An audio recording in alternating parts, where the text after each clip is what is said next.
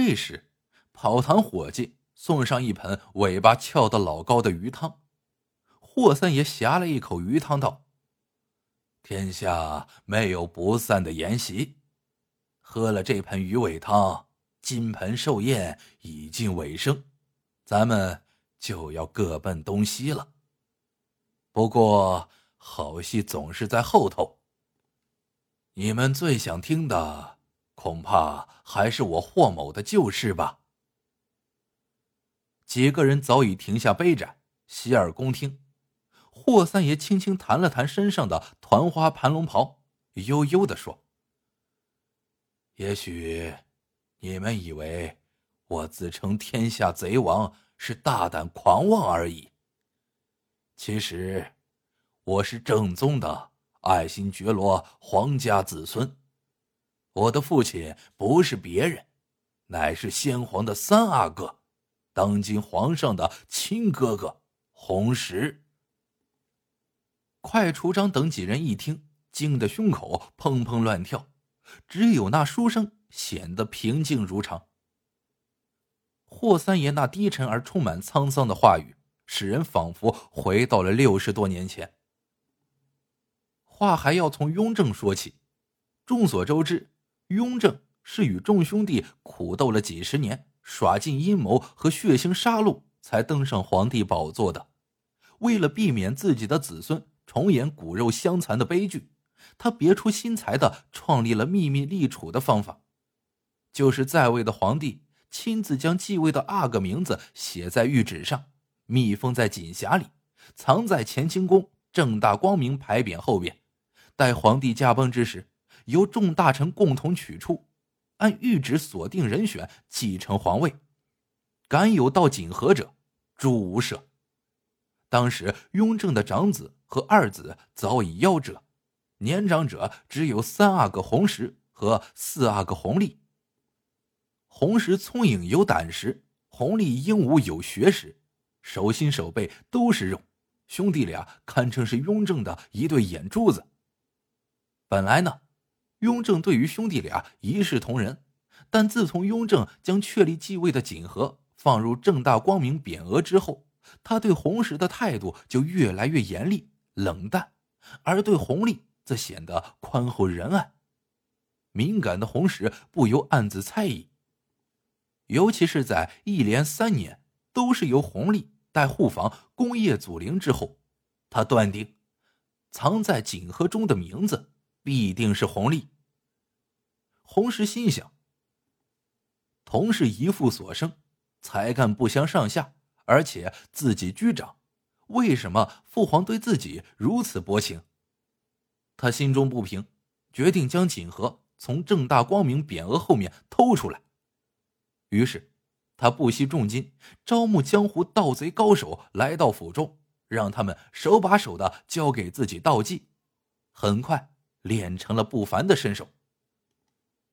雍正五年八月的一天黄昏。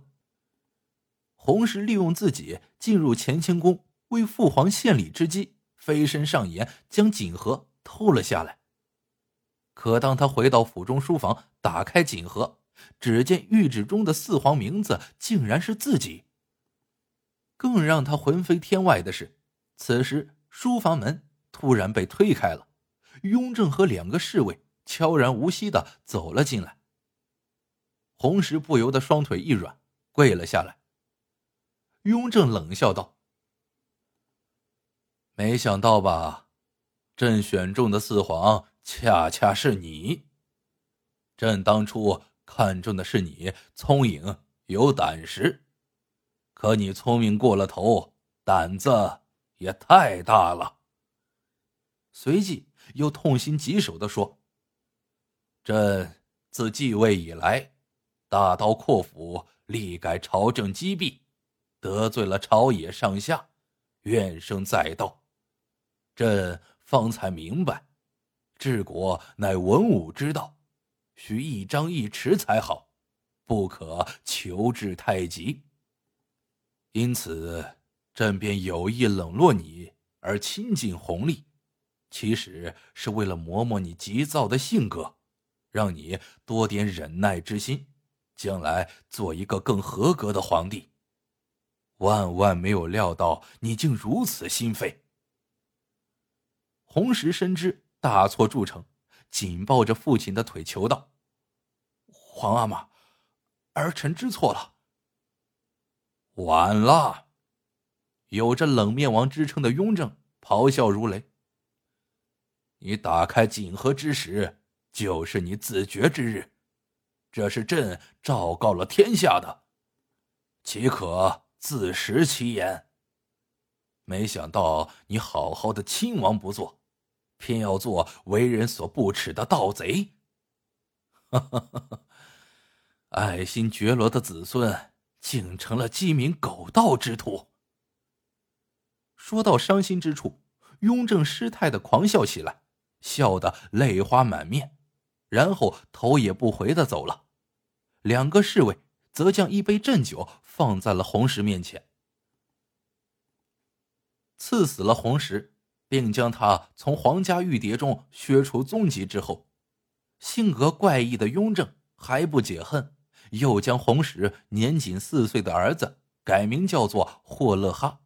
所谓霍勒哈，就是满语“盗贼”的意思，并从全国捉来十几个道技高强的盗贼，让他们将功赎罪。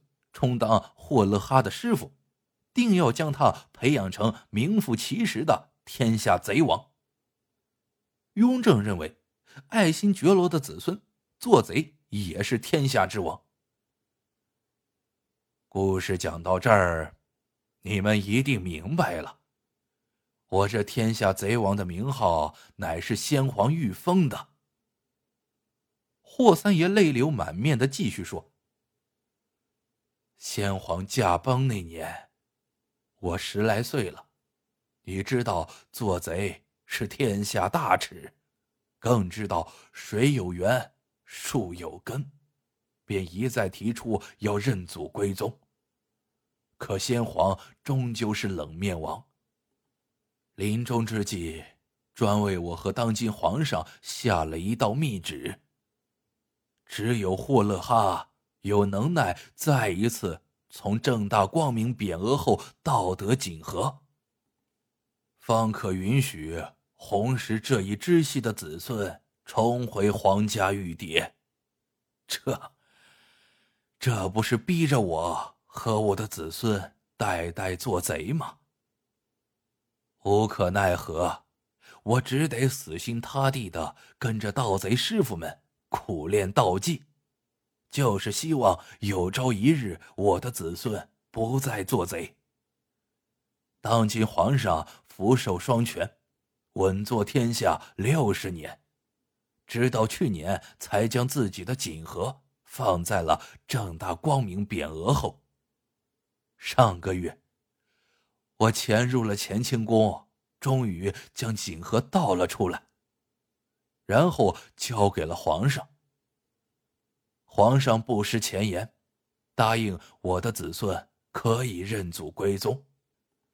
最后又将这壶三杯御酒赐给了我，让我过寿使用。皇上还说，到时候他将派一位皇子前来，亲自为我把盏斟一杯御酒。快出章等三人听了。知道原来书生竟是十五阿哥嘉亲王，当下三人急忙起身，要向嘉亲王行参拜大礼。嘉亲王摆摆手道：“算了算了，今天本王和你们一样，都是为霍兄祝寿的客人。身在江湖，就不必行俗世之礼了。再说你们讲的故事。”着实让本王受益匪浅，大有听君一席话，胜读十年书之感呢。说着，便手执白玉瓶为霍三爷斟酒，可这一次一滴玉酒也没有滴下来，白玉瓶已经空了。霍三爷微笑着让他紧攥白玉瓶瓶颈，左旋三圈，右旋三圈。嘉亲王如法一旋转。果真不多不少，又斟下来最后一杯酒来。霍三爷端杯在手，望着嘉庆王，神情异样的说：“十五弟呀，感谢你来为我祝寿，我也掏心掏肺的对你说几句话。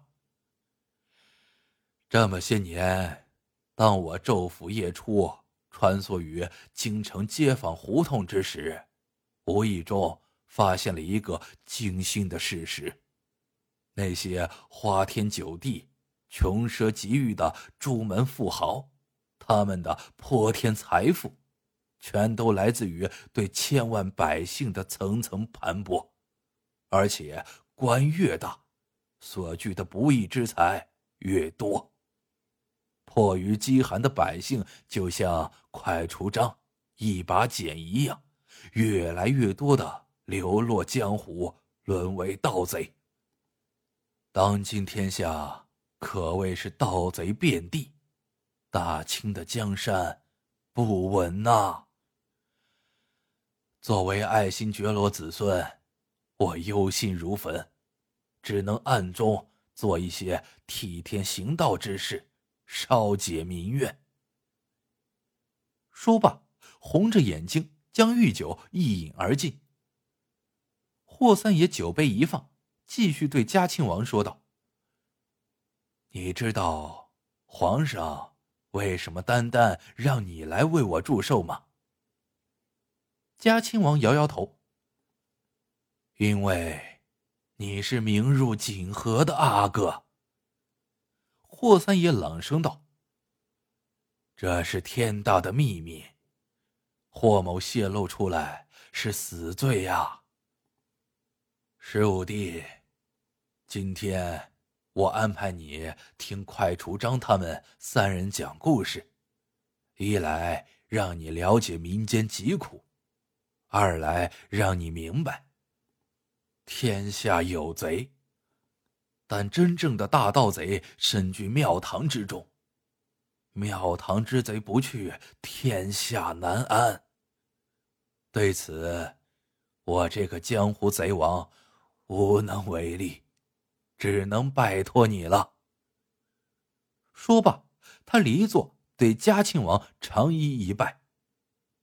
嘉庆王急忙上前，动情的叫了声：“霍兄。”然后这一对皇家兄弟紧紧拥抱，热泪长流。